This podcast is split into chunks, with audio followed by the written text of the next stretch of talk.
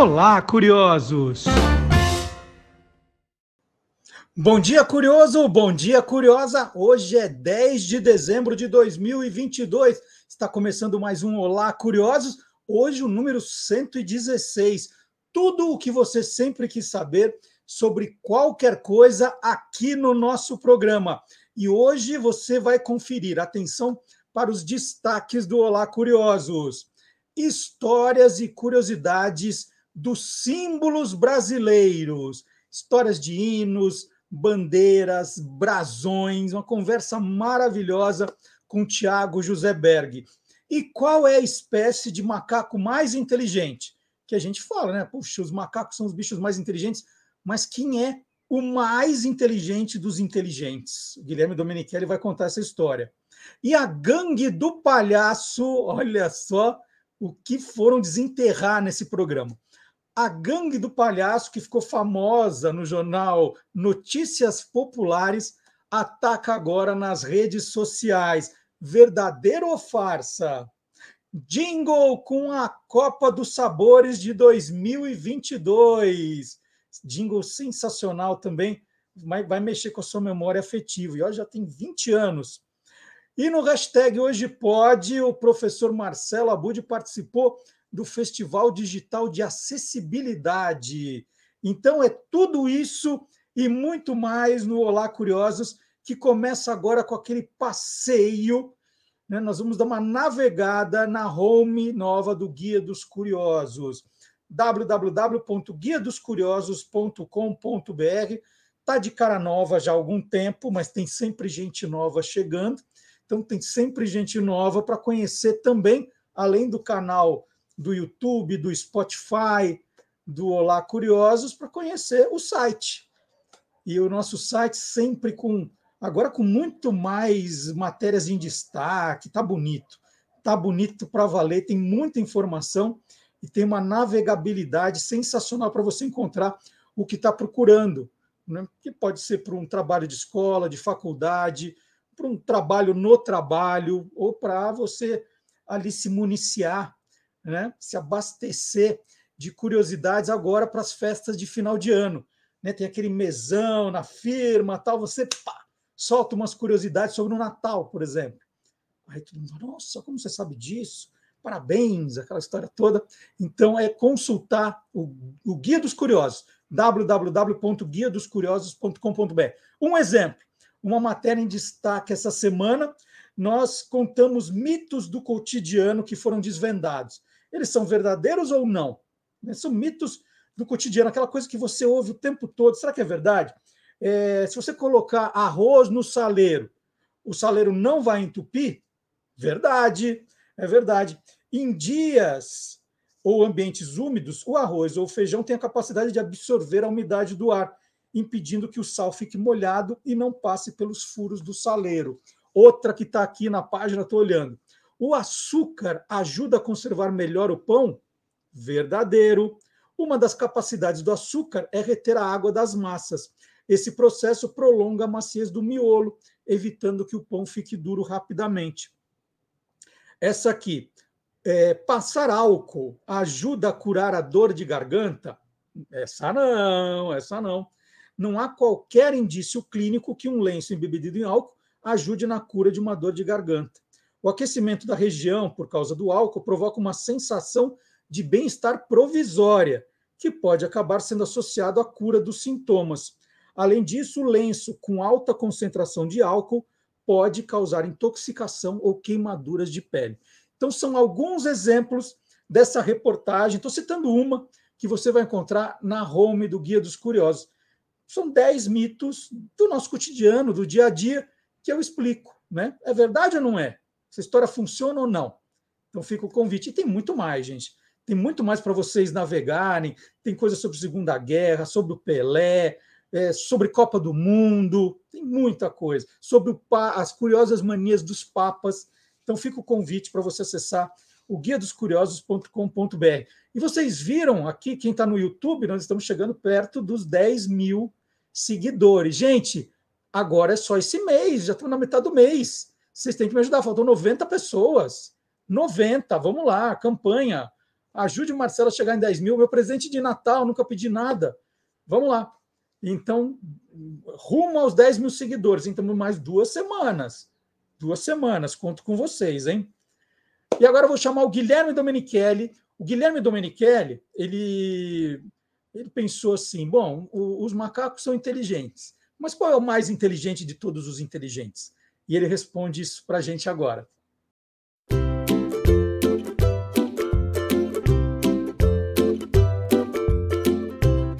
Soltando os Bichos, com Guilherme Domenichelli.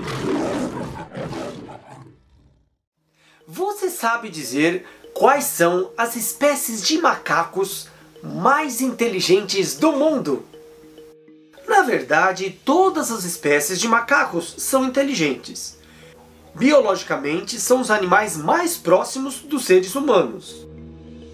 Agora, os mais inteligentes mesmo são os chimpanzés e os bonobos, que são animais pouco conhecidos, também vivem no continente africano, são parecidos com os chimpanzés, embora mais altos e com coloração da face mais escura. As duas espécies são 98,5% geneticamente iguais aos humanos. Na natureza, eles utilizam gravetos para capturar insetos, pedras para quebrar castanhas, galhos de árvores para se defender dos predadores e até folhas de árvores com a função de papel higiênico. Realmente são bichos muito inteligentes. Inclusive, em laboratório, alguns chimpanzés aprenderam a resolver jogos como quebra-cabeça e labirinto, e alguns aprenderam a linguagem de sinais.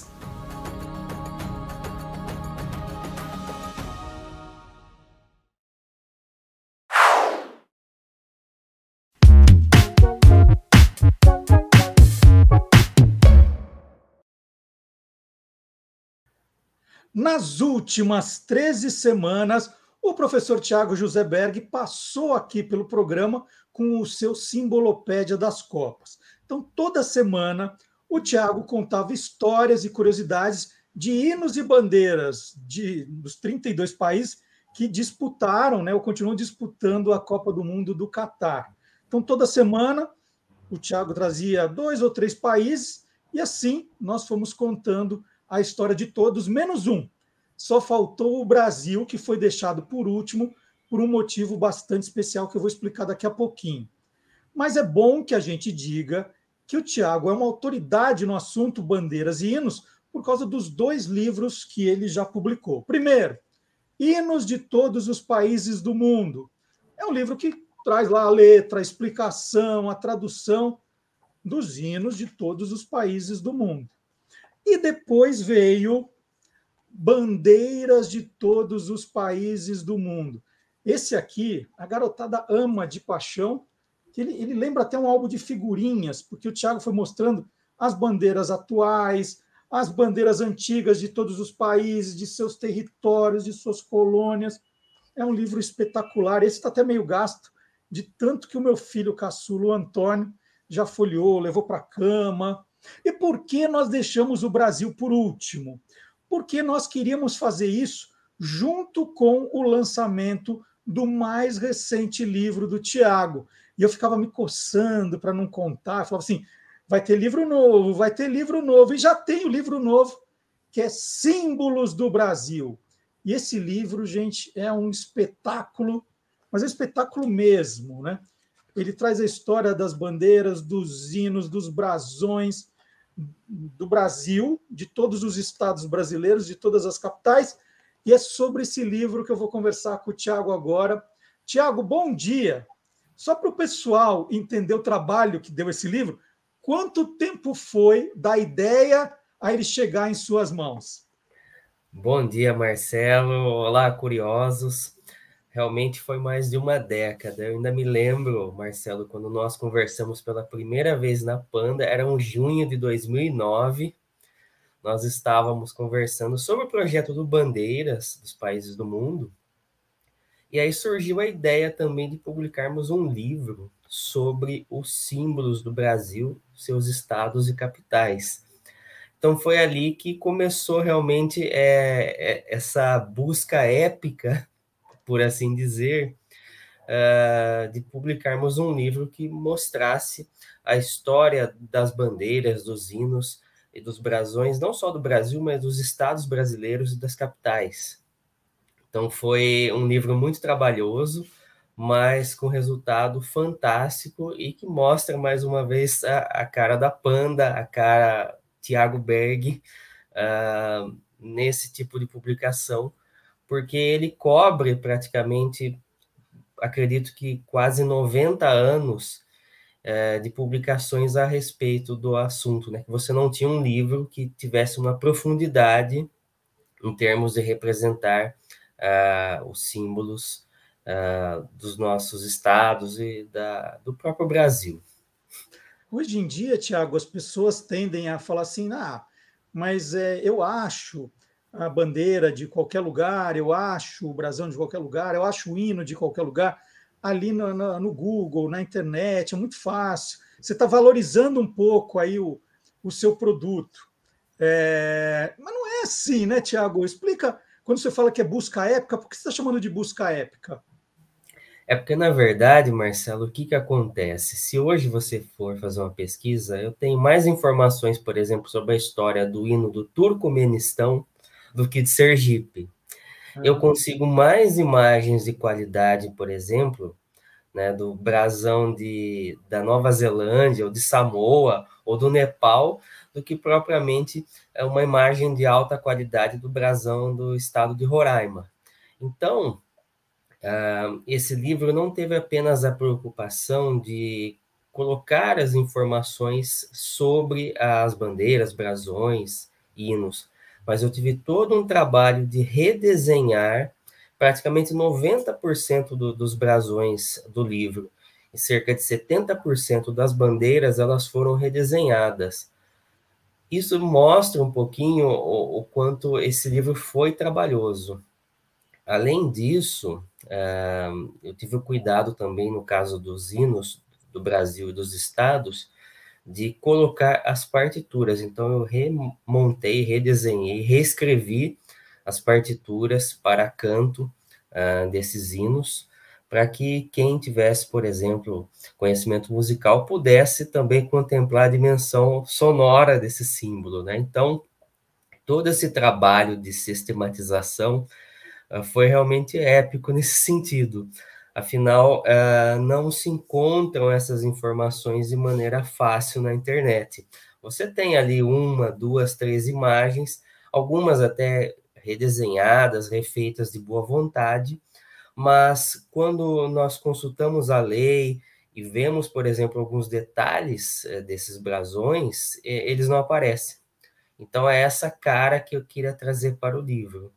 O livro ele tem assim, eu falo que ele, ele tem as três uh, dimensões, né? Ele tem primeiro a dimensão heráldica e vexilológica, ou seja, a, a dimensão da descrição da bandeira e do brasão, tem a dimensão uh, legislativa nesse sentido, porque eu fiz uma busca uh, profunda sobre as leis que oficializaram esses símbolos, então tem lá o número da lei, quando foi oficializado, o porquê, quais foram as mudanças. E também aí há, uma dimensão técnica nesse sentido. Afinal, é, essas representações elas têm normas técnicas para serem feitas. Né? Então eu procurei adequar uh, esse tipo de, de simbolismo àquilo que a lei descrevia, né? Porque infelizmente, por reprodução ou por pelo passar dos anos, muitos brasões acabam uh, tendo outras cores, são representados não da forma correta conforme a lei. Então, esse foi o meu desafio nesse sentido. Então, o livro ficou muito bonito porque é, eu tive esse trabalho, por exemplo, de quando se descreve lá um ramo de oliveira ou uma fortificação, ou colocando lá, por exemplo, detalhes como correntes, ou mesmo ah, alguns padrões de cores, de refazer esses desenhos para que eles ficassem da maneira mais correta possível, conforme a legislação de cada estado, e mesmo as bandeiras históricas também.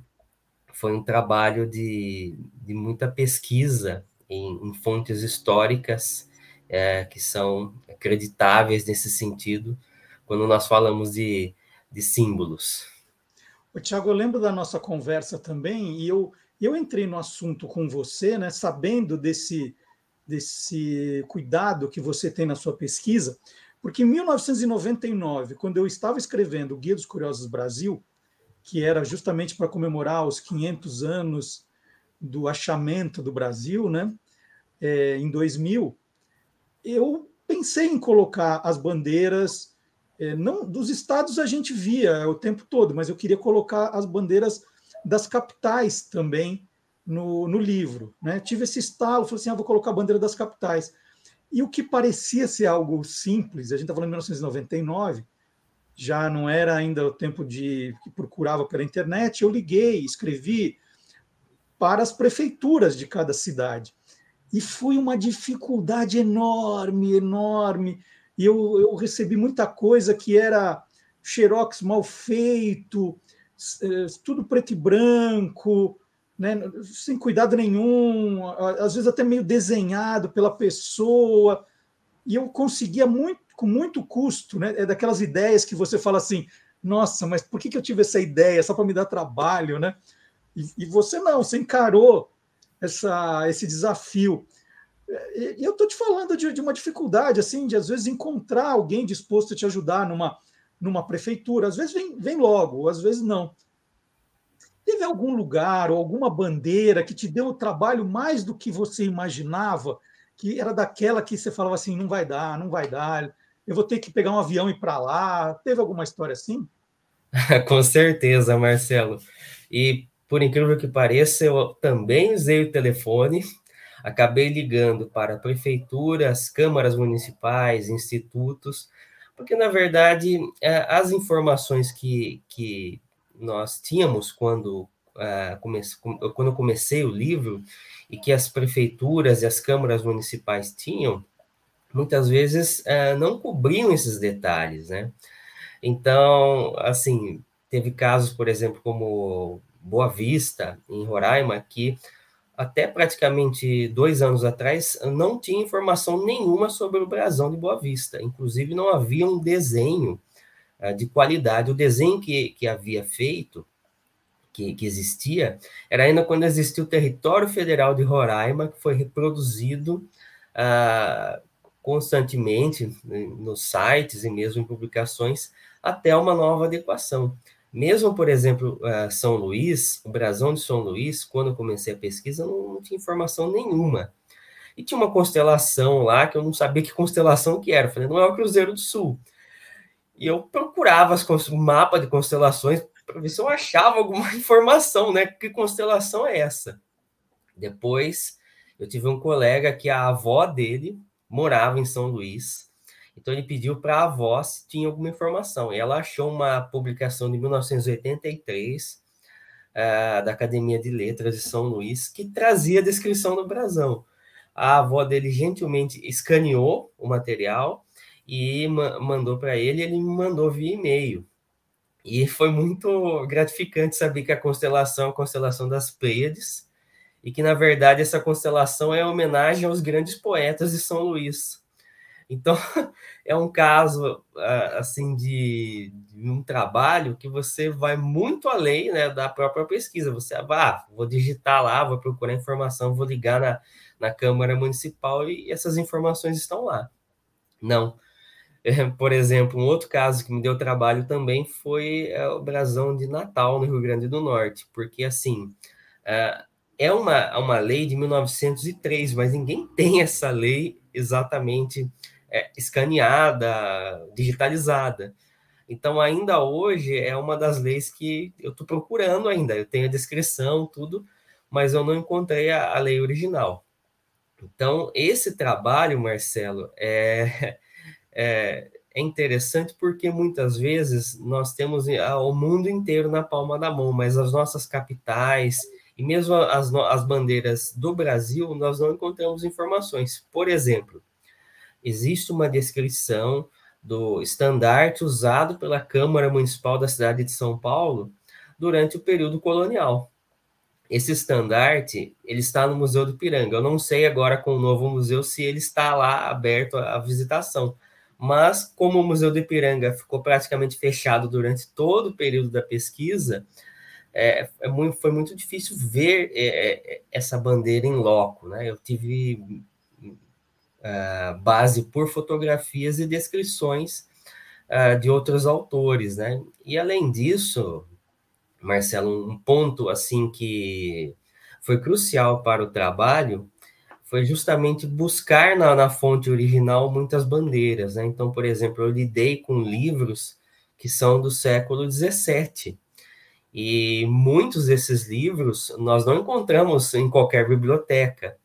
Então, foi um trabalho muito custoso, porque além de termos o livro, muitas vezes a descrição estava apenas uh, colocada num, num, fragmento de texto e as imagens eram em preto e branco.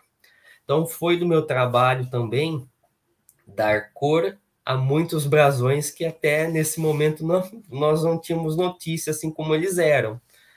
Então, foi, foi bem trabalhoso. Uma outra história curiosa é que muitos uh, emblemas do Brasil eu não encontrei em um site em português foi um colega holandês chamado Hubert de Vries, que ele tem uma pesquisa extensa sobre brasões, e foi lá que eu encontrei a lei original, e a sorte também que ele, ele tem o material traduzido em inglês, e a partir da, do trabalho dele é que eu consegui muitas informações preciosas. Então, muitas vezes os caminhos são, são outros nesse sentido.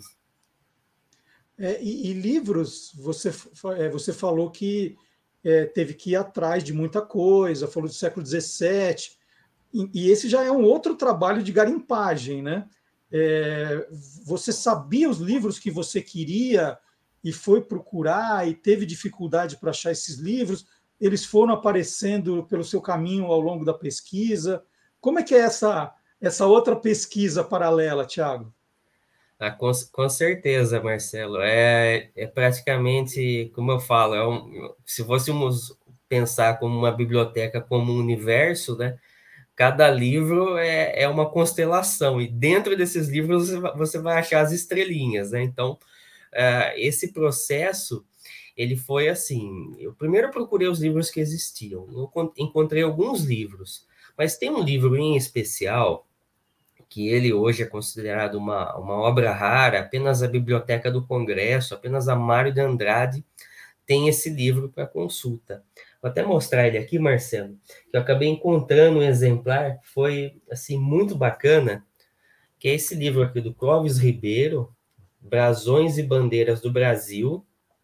Esse livro, ele é de 1933 e ele tem assim descrições belíssimas sobre ah, brasões e bandeiras que o autor fez na época, né? Então, a partir ah, dessas imagens ah, muito bem desenhadas, inclusive, é que eu procedi, né, a, pesquisa, né, de, de refazer muitos brasões.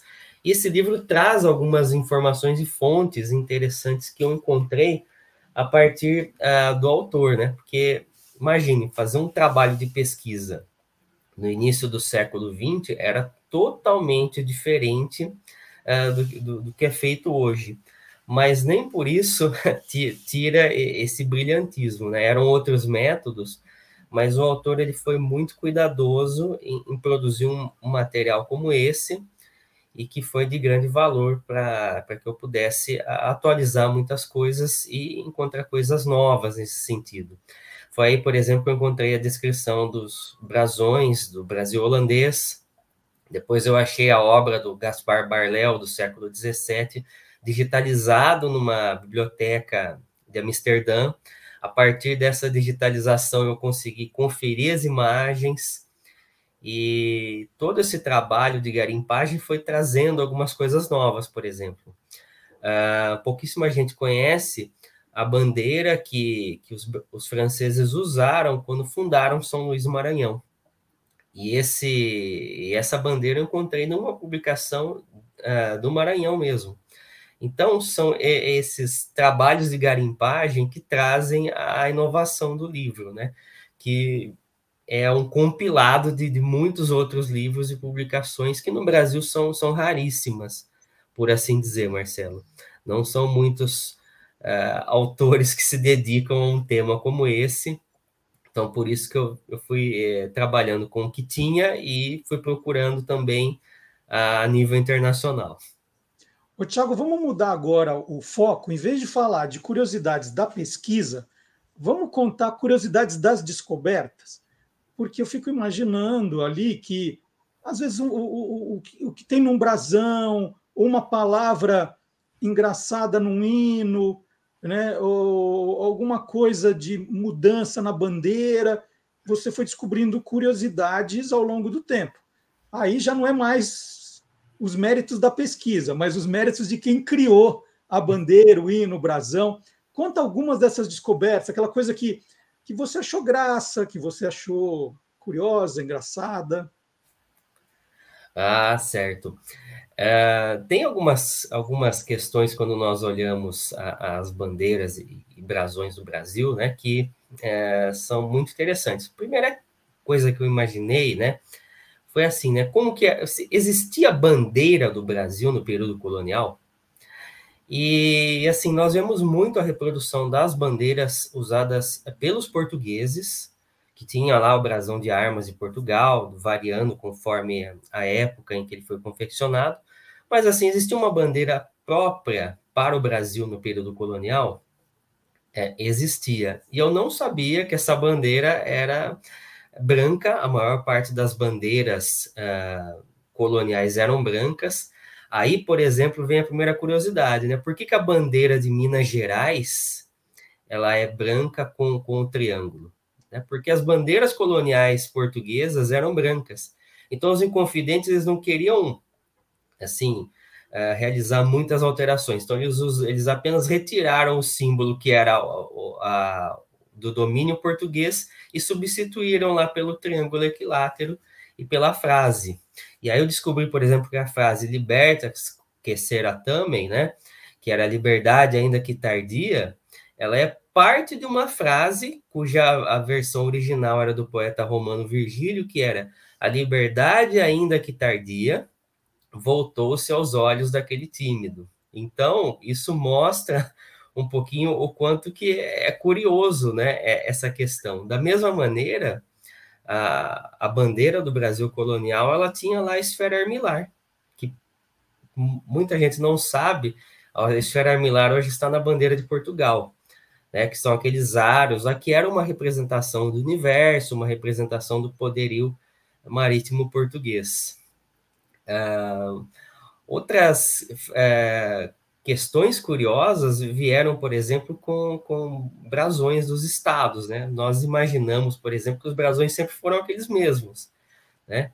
Então, por exemplo, eu descobri que o primeiro brasão de Alagoas não era o que nós temos hoje. Ele tinha a imagem ah, das quedas ali do, do Rio São Francisco, na, na, divisa ali com a Bahia e Pernambuco, que não tem hoje, e, e tinha a figura de um trem no brasão. Então tá lá, tá lá um trem e, e ao fundo um, um, navio mercante, que são hoje elementos que não aparecem no brasão.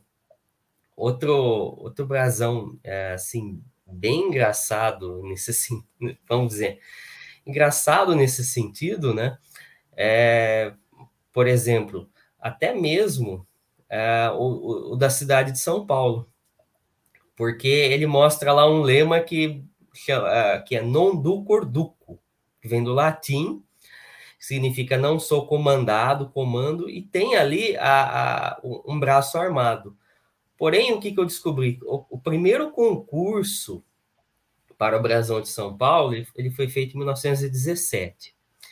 E nesse concurso, Uh, tinham vários artistas que fizeram vários brasões. Eu não achei todos os desenhos, mas tinha uh, águias, capacetes de mercúrio, for, fortalezas.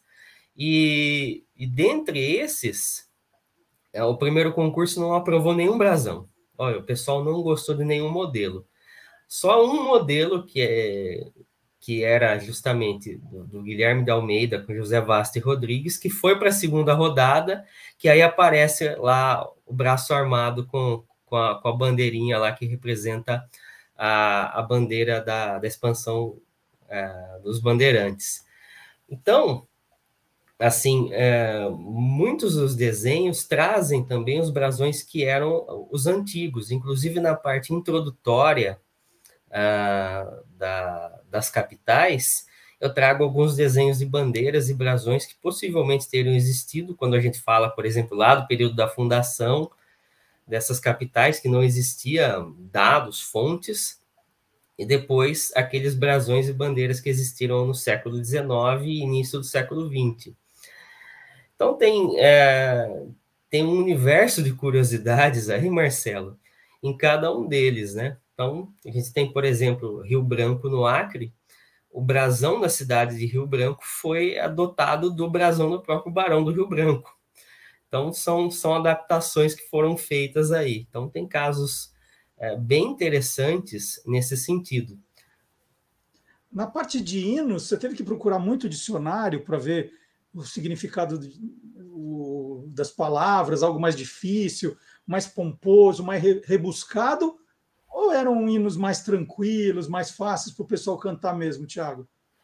Falando em termos de hinos, o Brasil tem é, hinos muito rebuscados, né? Então, provavelmente, o leitor terá que usar dicionários aí com, com, como auxílio, porque na verdade isso não foi o menor dos, dos problemas, assim, quando nós falamos em hinos.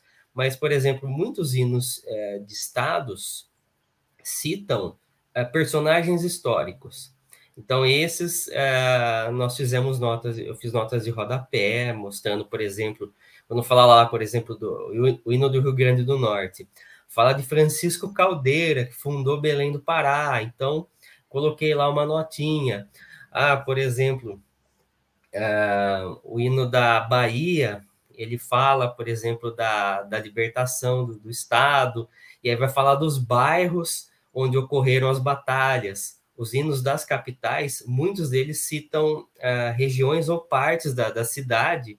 Então, eu tive esse trabalho de pesquisar quais eram esses bairros, quais eram esses monumentos históricos, uh, quais foram os contextos no qual o hino foi escrito, para que esse material surgisse como auxílio aos, aos leitores, né? Então, tem hinos, por exemplo, como o hino do Maranhão, que é, é bem complexo no, no, no, sentido que eu coloquei até um, uma, uma caixinha ali explicando qual passagem era em cada estrofe, o que, que representava. E, claro, tem alguns hinos que hoje, né, se é, nós fôssemos observar, né, eles precisariam até de uma atualização, né? Então, por exemplo, o hino de Mato Grosso fala lá de Dourados, fala de Corumbá, fala da, do norte do estado, que hoje são Mato Grosso do Sul e também é, Rondônia. Então, uhum. é, todos esses detalhes eu acabei colocando algumas notinhas de rodapé explicativas aí para que eu o leitor não se perdesse. Então, o dicionário foi o menor dos problemas. é isso. vou mostrar a capa de novo: símbolos do Brasil, bandeiras, brasões e hinos dos estados e capitais, do Tiago José Berg. Ao longo da entrevista, nós fomos mostrando já alguns trechos do livro, né? mas olha, é só para reforçar as partituras, todas as explicações, a evolução dos brasões, tudo é um livro que tem que estar nas escolas, nas bibliotecas, na casa de quem adora bandeiras e hinos, né? Fazendo aqui agora o trio com bandeiras de todos os países do mundo e hinos de todos os países do mundo, né? As três obras do Tiago que só vem melhorando, né? Um depois do outro só vem melhorando. Esse aqui, Tiago, é... eu sabia que você estava fazendo, a gente tinha conversado, mas eu não sabia que ia sair um livro dessa magnitude aqui. Quando eu peguei, falei, meu Deus, agora eu entendi porque deu tanto trabalho para o Tiago. Um negócio muito completo, muito bacana. Símbolos do Brasil, para quem quer um presentaço de Natal, tá aqui. Vou colocar aqui embaixo o link da Panda Books, mas você vai encontrar nas principais livrarias do país, né, online principalmente. É isso. 13 anos para fazer, né, Tiago? Coisa pequena, né?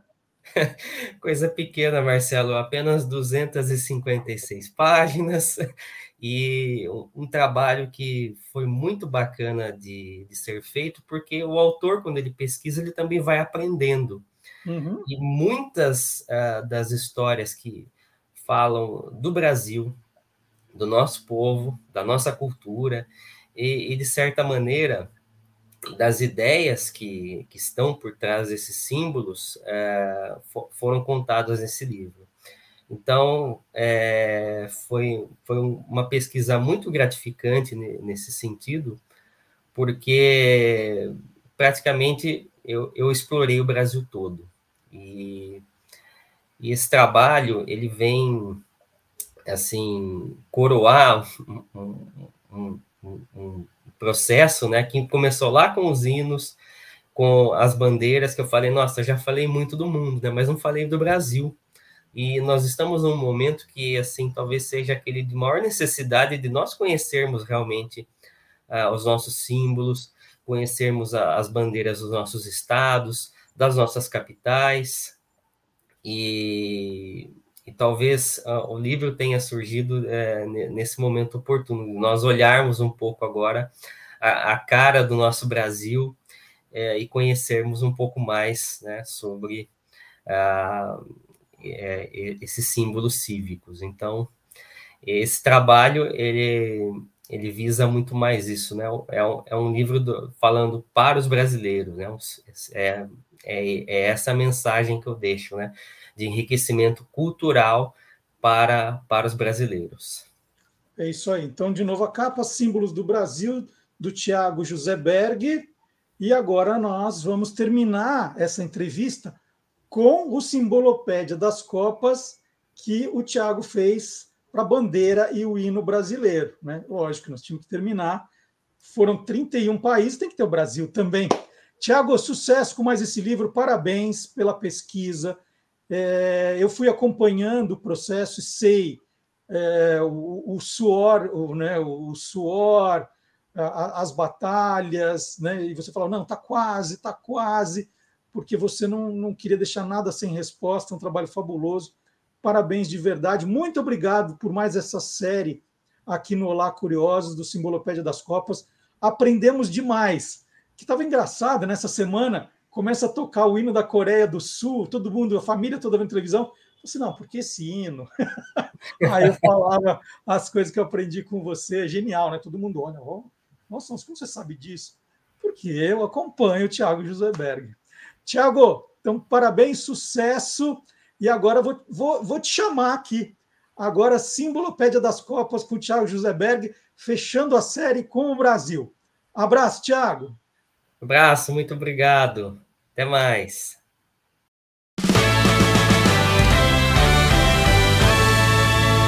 Simbolopédia das Copas.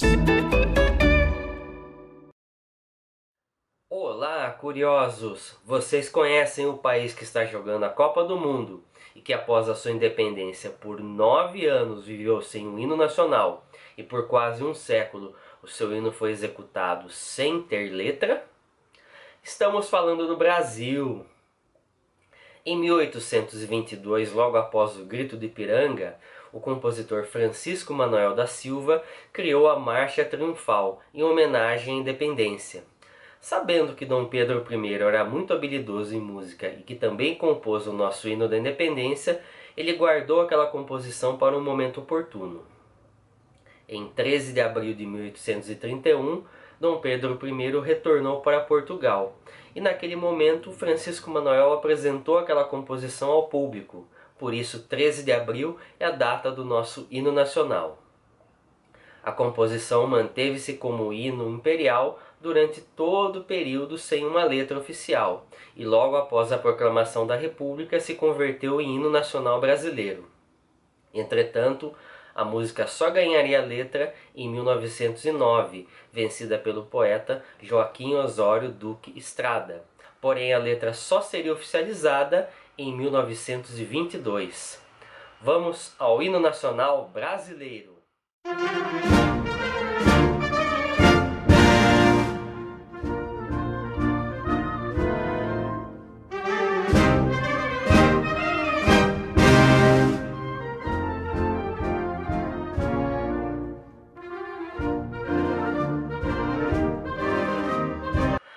Bandeira brasileira preservou o padrão do retângulo verde e do losango amarelo da bandeira imperial, adotada em 18 de setembro de 1822.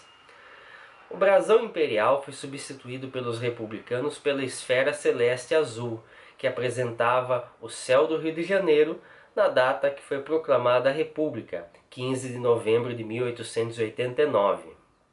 Curiosamente, o Brasil possui uma bandeira cuja proporção é incomum entre as demais, 14 por 20 módulos. Apenas outro país, a pequena Andorra, possui uma bandeira com a mesma proporção que a bandeira brasileira. E depois né, desse pacotaço com o Thiago José Berg, deixa eu mostrar, né? Livro que está acontecendo graças a vocês, sem camisas que contam as histórias de todas as Copas. Né, Para a gente curtir agora essa última semana de Copa do Mundo. Agora está tá acabando, né? Então, olha que livro lindo, vocês vão adorar. Tem a camisa, a campanha e por que essa camisa ficou histórica né, os, os, motivos que fizeram essa camisa ficar histórica. Então está aqui. E você vai encontrar na descrição do nosso vídeo, em, onde você vai encontrar na, nas principais livrarias, nas livrarias virtuais, mas se você quiser receber mais rápido, né, tem o, o aqui o ou autografado também. Se você pedir autografado, autografo para você, tem aqui o site da editora Panda. É o único jeito de você receber autografado que eu já autografo e a editora manda para você. Tá combinado? E ah, agora tem uma história maravilhosa, uma história antiga do tempo do jornal Notícias Populares, que não existe mais. E quem conta essa história agora é o nosso caçador de fake news, nosso checador de fatos, o Gilmar Lopes. O Gilmar é criador do site etracinhofarsas.com, né, que é um dos melhores sites aí para você consultar antes de espalhar aquela notícia meio absurda que você recebeu pela internet, mas na dúvida você fica coçando, querendo mandar. Espera aí, vamos consultar primeiro o Gilmar Lopes.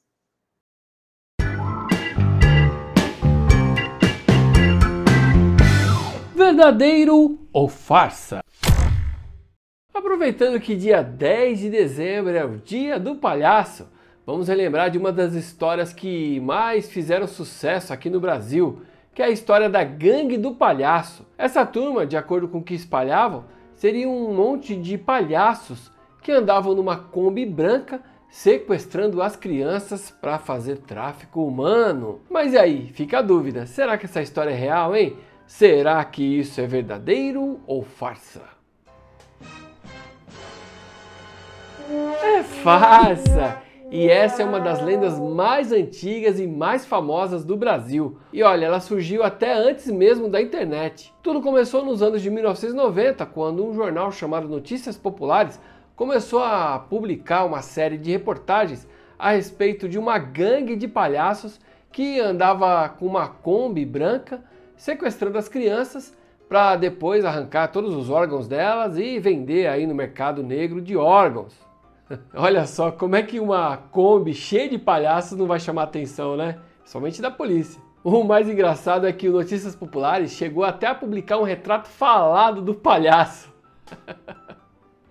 o pânico gerado pelas reportagens deste jornal aumentou ali na mesma proporção que as vendas do jornal também nas bancas, né? Afinal de contas, essa reportagem gerava muita curiosidade dos leitores e o jornal vendeu que nem água. Somente depois de dois meses depois dessa série de reportagens é que o Notícias Populares publicou a seguinte manchete: Bando do palhaço não existe. Mesmo assim, a lenda voltou a circular nos anos 2000 e depois em 2016 uma série de pegadinhas de palhaços assustadores começaram a fazer sucesso no YouTube aumentando ainda mais essa lenda. Até hoje, essa história de Kombi cheia de palhaços sequestradores é uma das maiores lendas que já apareceram aqui no nosso país. Ufa, ainda bem que é mentira, né? E aí, você quer saber se o que está rolando na internet é verdadeiro ou farsa? Então entra lá no www.e-farsas.com. E agora é hora de provar que o mundo inteiro é curioso.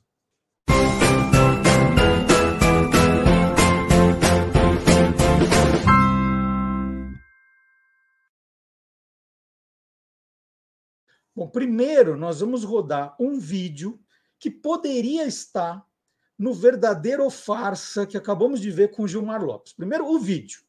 On your broomsticks, don't walk to go try these two new spooky Halloween limited edition Coca Cola flavors. You can grab garlic or onion. Would you try? Vocês viram aí? Coca-Cola sabor alho. Coca-Cola sabor ce cebola. Gente, é farsa, como diria o Gilmar, é farsa. Essa é apenas uma montagem feita na época do Halloween, uma brincadeira que as pessoas inventaram. Aliás, uma brincadeira que já é feita há bastante tempo. E todo o Halloween volta, né? volta, e as pessoas compartilham. Eu recebi de gente achando que era verdade. Né? É, então, é tudo falso. Mas, sempre tem um mas, nós descobrimos que existe uma cidade japonesa chamada Aomori, conhecida como capital mundial do alho. a cidade produz uma enorme quantidade de alho todos os anos. Por causa disso, e para divulgar a cidade, as empresas locais começaram a criar diferentes alimentos e bebidas com sabor de alho.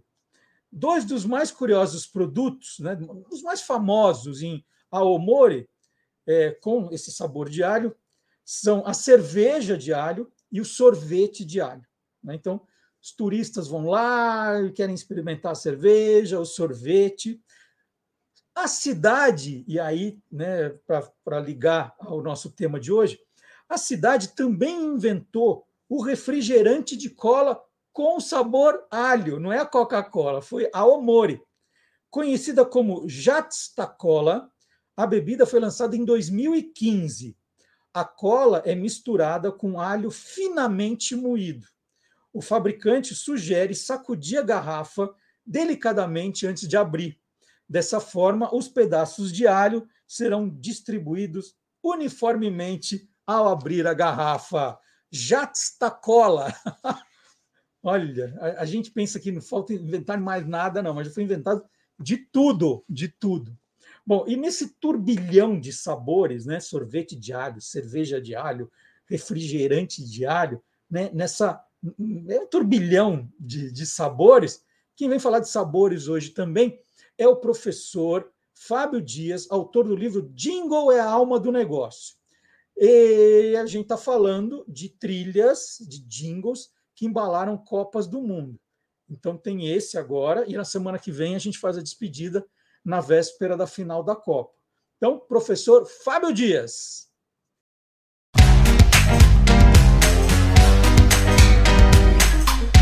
Clube do Jingle.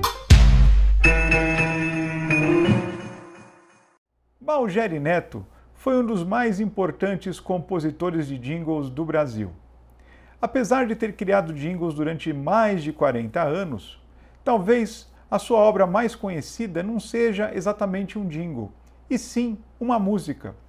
O tema que celebrou a conquista da primeira Copa do Mundo pelo Brasil em 1958 na Suécia.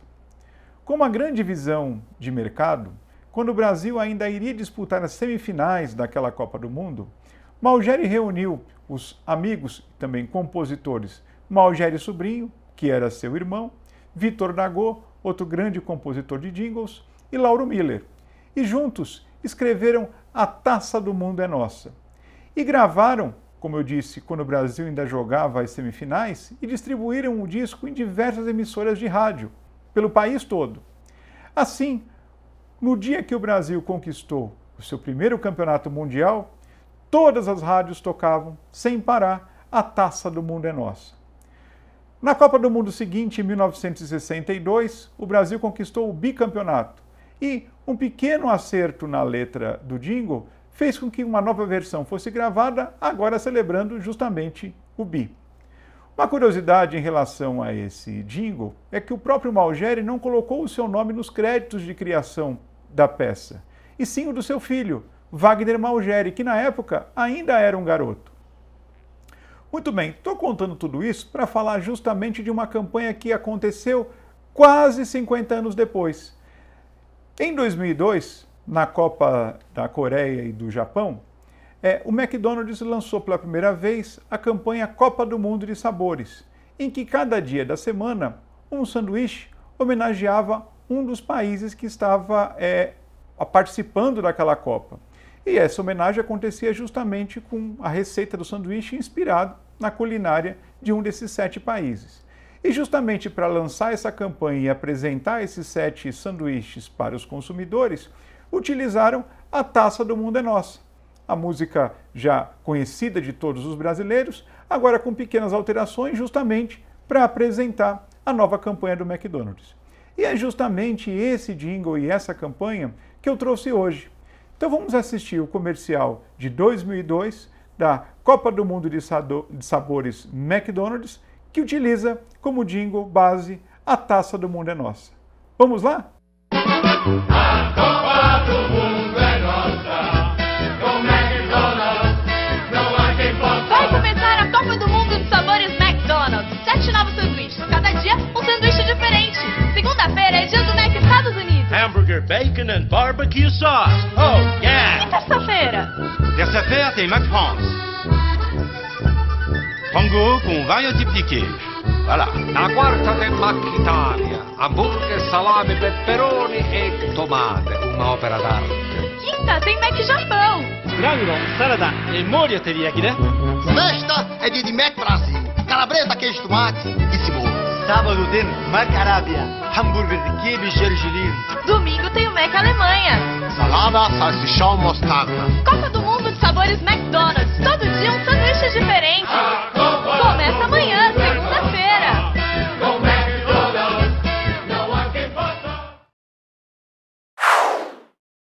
E nesse clima de Copa do Mundo, o Quem Te Viu, Quem TV, de quinta-feira agora, fez uma homenagem a Pelé.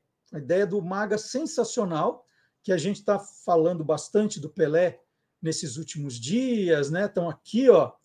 E o, o Maga falou: Poxa, você já reparou como o Pelé participou da história da televisão brasileira? Eu falei: Como assim, Maga? E aí o Maga foi listando. Poxa, ele estava na, na boca dos principais narradores esportivos durante um bom tempo. Ele foi ator de novela, ator de filme, ele cantou, compôs, ele fez comercial até não poder mais. É, nossa, tem tanta história. Falei, nossa, Maga, é verdade, hein? A história da TV tem a participação muito forte do, do Pelé. O Maga falou, puxa, a gente está em Copa do Mundo, né? Falando de futebol, tantas homenagens ao Pelé. Eu vou, vou contar essa. Eu vou contar esse lado do Pelé que eu acho que, que é, pouca gente parou para pensar né, da importância dele na, na história da TV. Falei, boa, vamos lá. E aí, então, eu vou selecionar agora. O programa na íntegra, que tem mais ou menos 45 minutos, está lá no canal do YouTube do Guia dos Curiosos. Não só esse, todos os outros 110 que eu e o Magalhães já fizemos, do Quem Te Viu, Quem TV, estão lá à sua disposição para você ver a hora que quiser. Pode maratonar nas férias. Estão todos lá. E esse dessa semana né, já está lá também, no canal do Guia dos Curiosos no YouTube. É, eu vou separar agora um trecho, é só um pedaço do programa para ficar aquele gostinho, né, de quero mais. Aí você já termina de ver aqui, sábado, fala, poxa, dá tempo de ver mais um pouquinho, né? Vou atrasar um, um pouco o almoço de sábado. Então, agora, o Quem Te Viu, Quem TV, com Magalhães Júnior, as reinações de Pelé na TV. Só um trecho.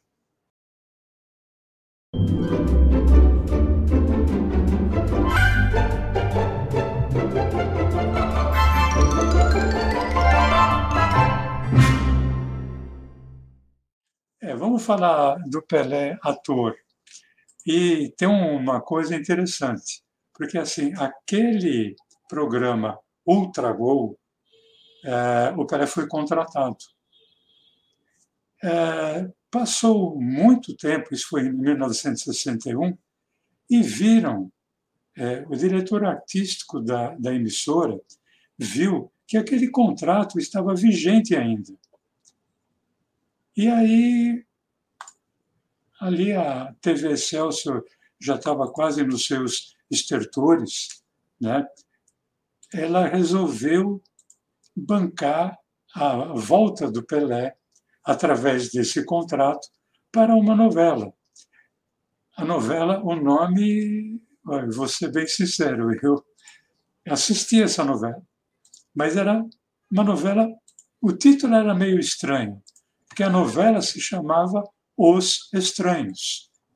Entendi. É, era uma, uma novela da Ivani Ribeiro, veiculada pela TV Celso no ano de 1969. E o Pelé era um dos personagens. Ele fazia o papel de um escritor chamado Plínio Pompeu. Agora, o elenco era um elenco de primeira. Olha, tinha no elenco Cláudio Correia Castro, Rosa Maria Murtinho, Regina Duarte, Gianfrancesco Guarnieri, Estênio Garcia, entre outros.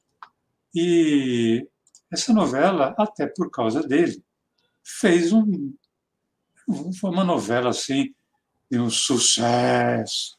Mas foi uma, uma novela de um sucesso. É. Sucesso. Né? E porque era uma novela de ficção científica e o nome dele chamava a, atenção. E tem duas curiosidades sobre essa novela. Era a primeira que é, acharam, ou achou-se por bem, que o Pelé não devia se apaixonar. O personagem dele não deveria se apaixonar na novela, que era para não criar nenhum vínculo, porque, por exemplo, se ele não pudesse participar de todos os capítulos, não teria problema. Agora, se na novela ele se apaixona e o casal, vamos dizer, usar um termo de hoje, bomba, né? ou bombasse, obviamente ele seria mais solicitado. Então, ele não poderia se apaixonar. Mas o, o Pelé, ele, embora não tivesse é, cenas muito longas, as falas não fosse, não, não fosse aquilo que a gente chama de bife. Bife é quando o cara pega aquela cena em que ele tem uma fala de uma página direto, né? é um bifão. Mas ele procurava se dedicar. Então, eu acabei apurando que ele levava os textos para concentração, para decorar, e pegava alguém para Cristo, para passar o texto com ele. E esse alguém era justamente o goleiro Cláudio, né, que é do, do Santos, jogou na, na seleção brasileira também. E o Cláudio era um cara assim, é, é, vamos dizer, acima da média, um cara extremamente culto, formou-se em engenharia, né? então ele pegava o Cláudio, o Cláudio era o sparring do, do Pelé para passar passar os textos de, dessa novela, que infelizmente foi-se embora, não se tem arquivo nenhum a respeito disso, mas o Pelé teve ali o seu momento de Francisco Coco, né, de Tarcísio Meira, Tarcísio Meira, né, Paulo José, aqueles que nós já homenageamos tanto aqui no Quem Te Viu, Quem Te Vê, fazendo a novela. Então, você já sabe, quer assistir na íntegra, o programa inteirinho, porque tem tudo isso que eu falei, tem os exemplos, os vídeos, as fotos, o Maga tem um acervo riquíssimo, está lá no canal do Guia dos Curiosos no YouTube.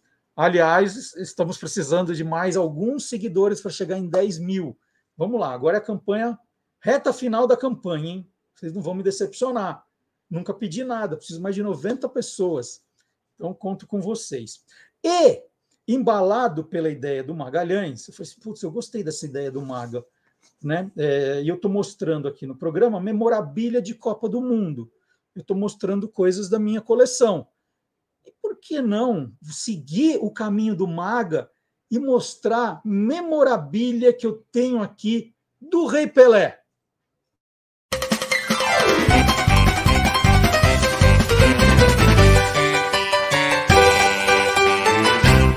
Loucos por Copa.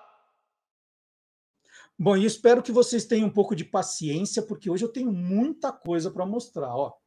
Vamos começar com essa camisa, que é uma réplica, né? Seria, como não tem estrelinha da Copa de 58, autografada pelo Pelé. Essa eu ganhei de presente de uma ouvinte do Você é Curioso, de Santos, que comprou a camisa, pediu para o Pelé autografar e me deu.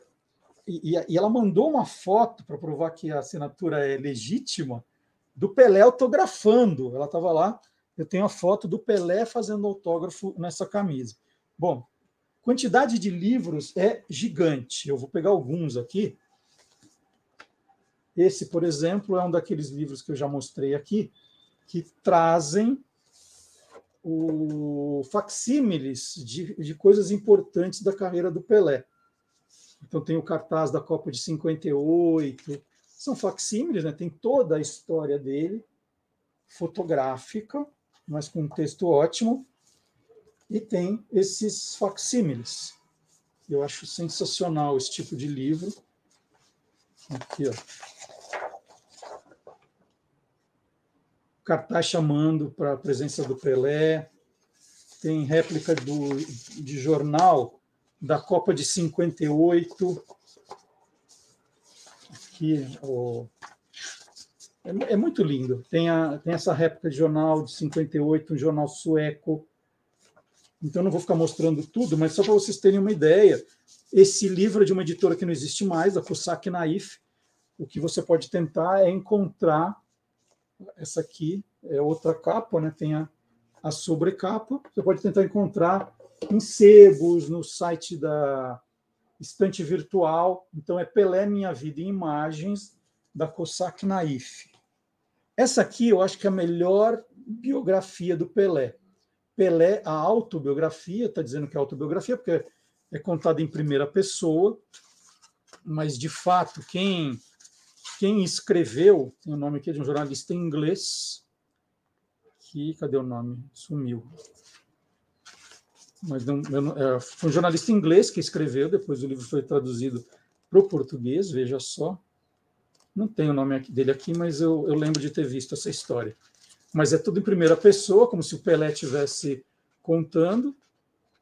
Ah, Alex Belo, está aqui. Ó. Orlando Duarte e Alex Belo, os redatores do, do livro. Pelé, autobiografia, Orlando Duarte e Alex Belo. Para mim, é melhor, é o melhor livro, a melhor biografia do Pelé é essa da editora Sextante. Tem esse livro aqui, de 1966, que é, é muito engraçado, porque ele foi, foi escrito pelo Benedito Rui Barbosa, e era o Pelé meio que dando uma, uma geral da, da carreira dele, quando ele pensava que ia. Eu falei 66, não, é 61. 61, eu sou Pelé.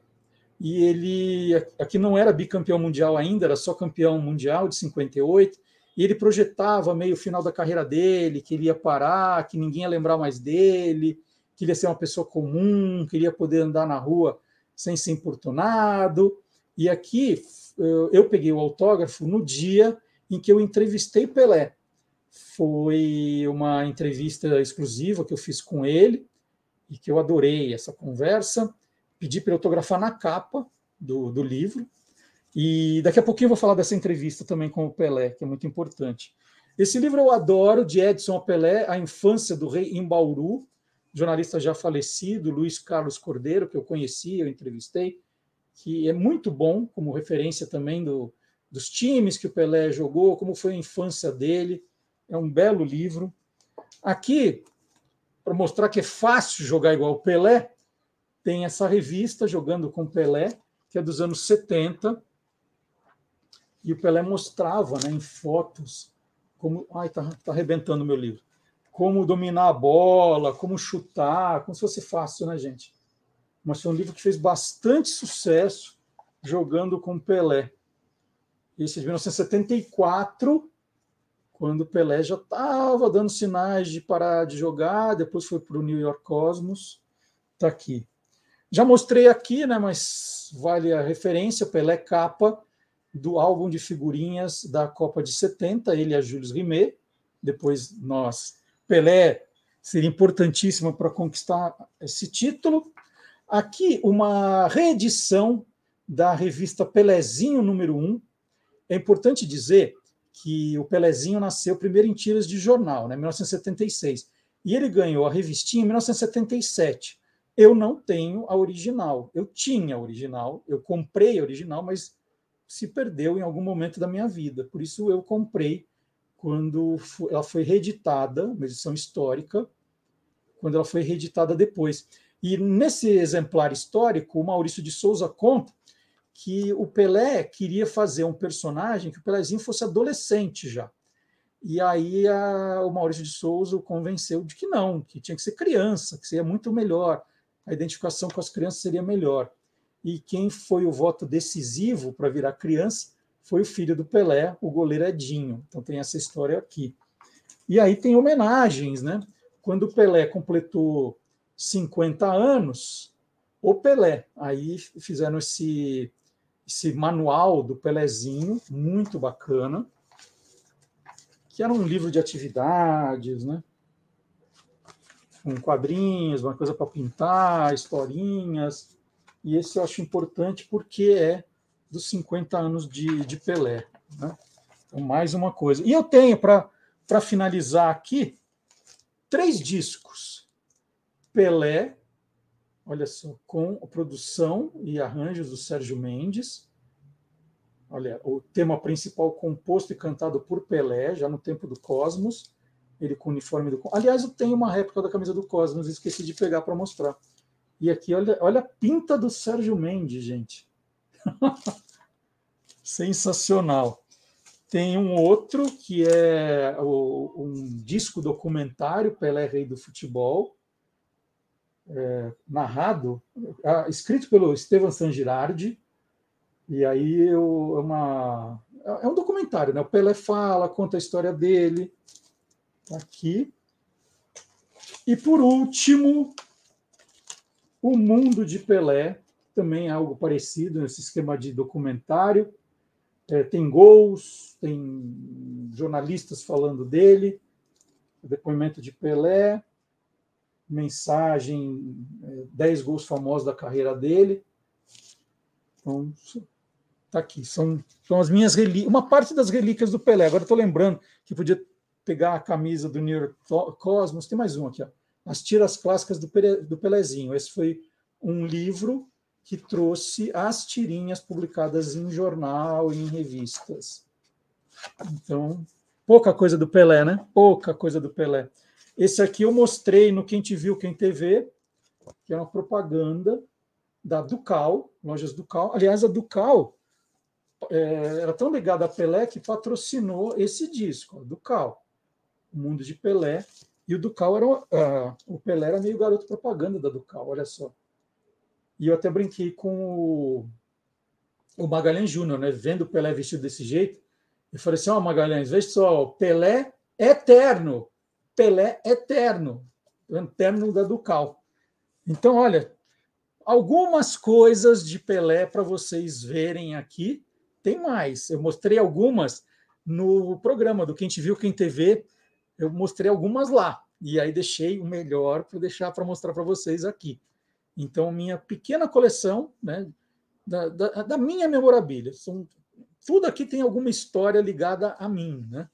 É, os discos eu comprei em momentos diferentes, os gibis fui comprando, é, né, porque eu lembrava da minha infância, puxa, eu tive esse, esse Pelezinho, por que eu não guardei? Virou histórico, ah, não, então vou comprar a reedição para guardar, a camisa autografada, o livro autografado, e, né, quando eu falei do livro autografado, eu fiz essa entrevista com o Pelé já há bastante tempo, pelos meus cálculos, já há mais de 15 anos.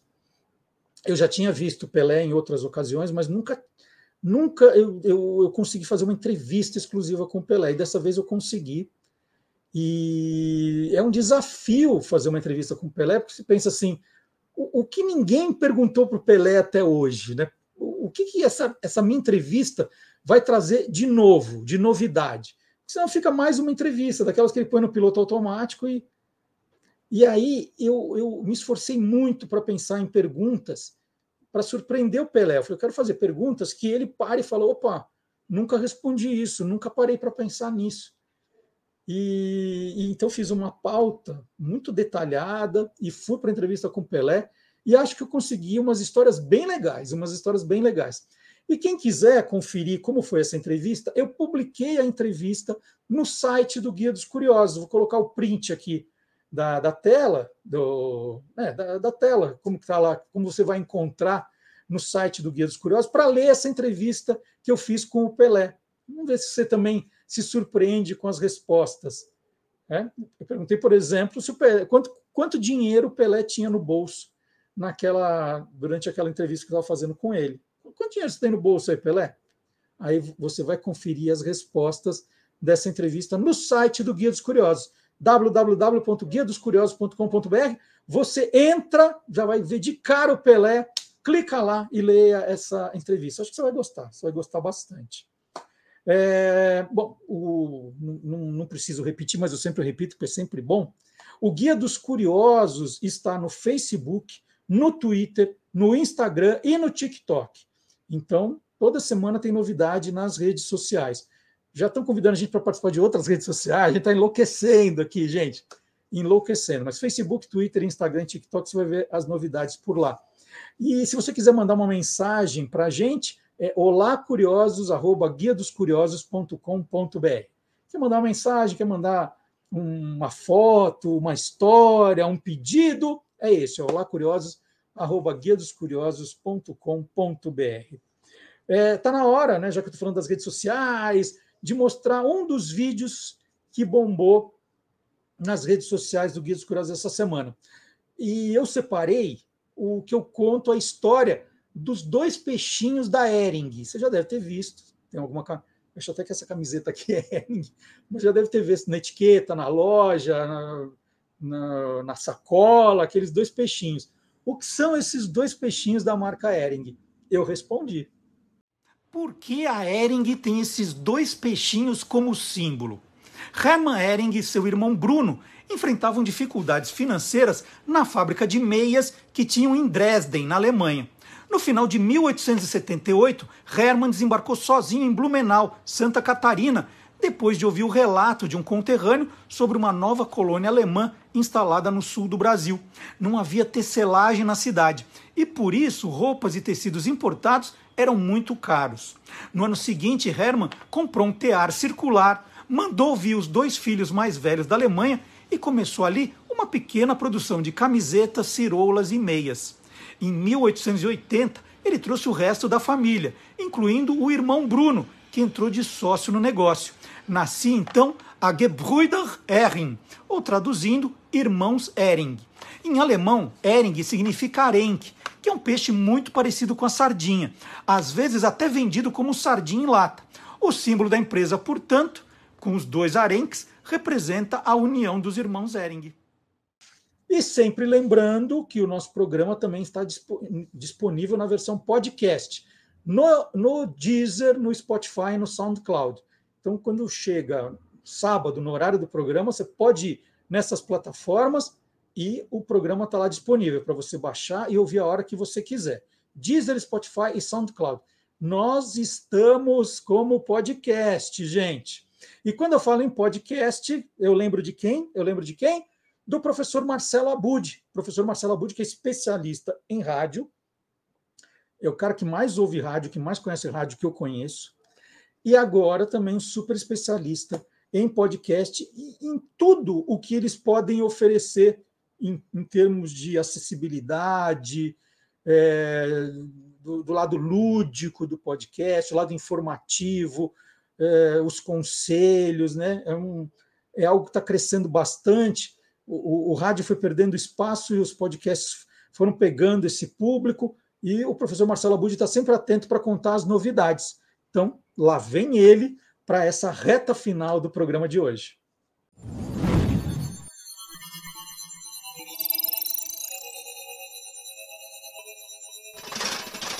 Hoje pode.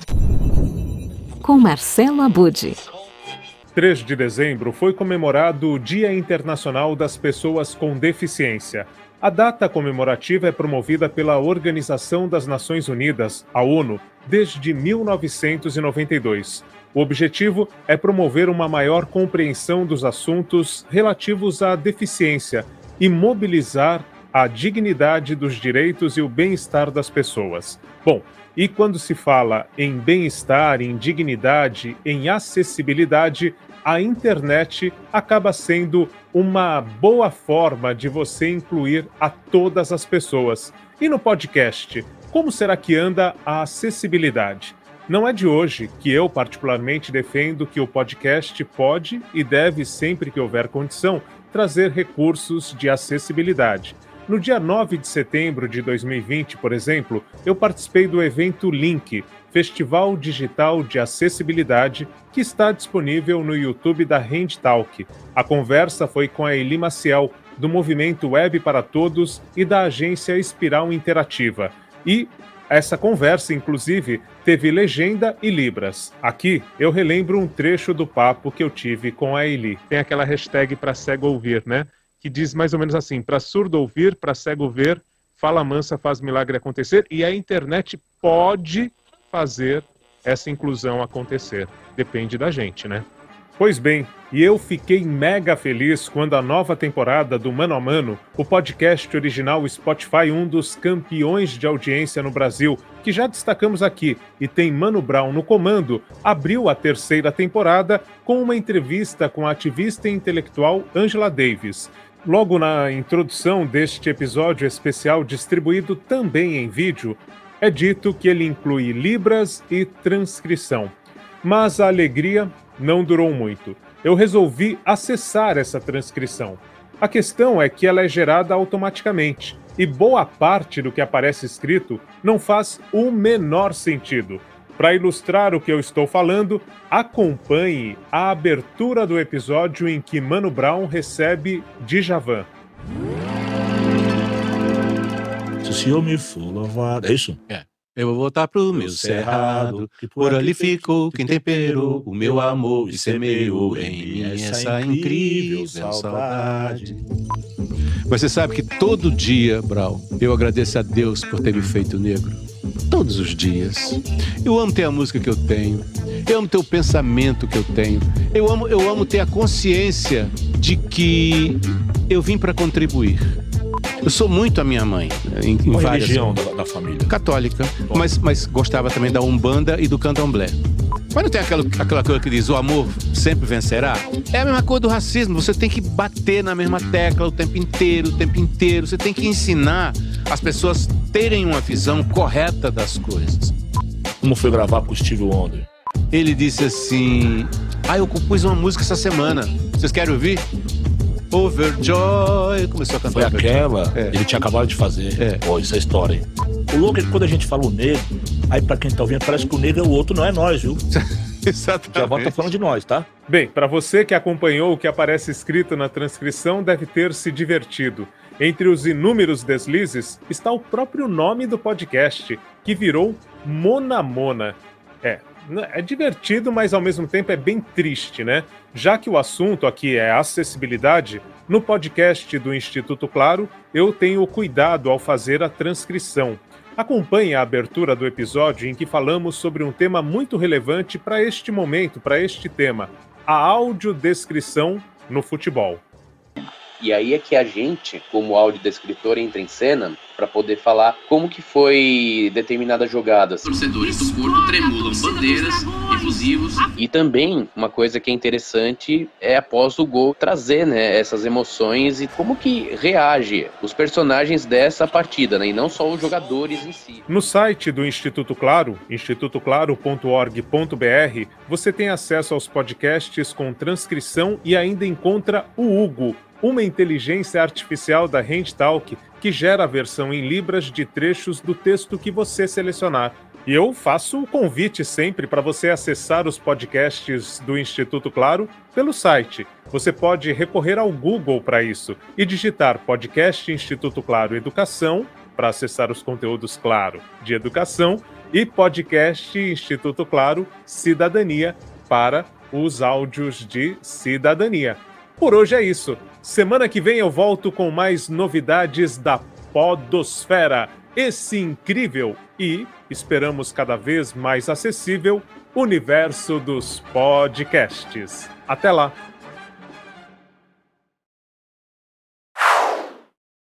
Então é isso, gente. Sábado que vem tem mais, tem mais o Olá Curiosos e aquele pedido. Não vá embora sem deixar o seu joinha. Você gostou do programa? Deixa o joinha, o like para gente. É muito importante. Você já convidou alguém hoje, ou, ou durante a semana, ou durante o mês, para curtir a página, né, para assinar a página do YouTube do Guia dos Curiosos? Faça isso, então, é muito importante. Já espalhou sobre o programa? Já, às vezes você gosta de uma coisa, né, espalha para todo mundo. Isso é bacana. Então, nossa meta: 10 mil seguidores no YouTube ainda em dezembro. Conto com vocês. Sábado que vem tem mais, hein? Tchau, gente!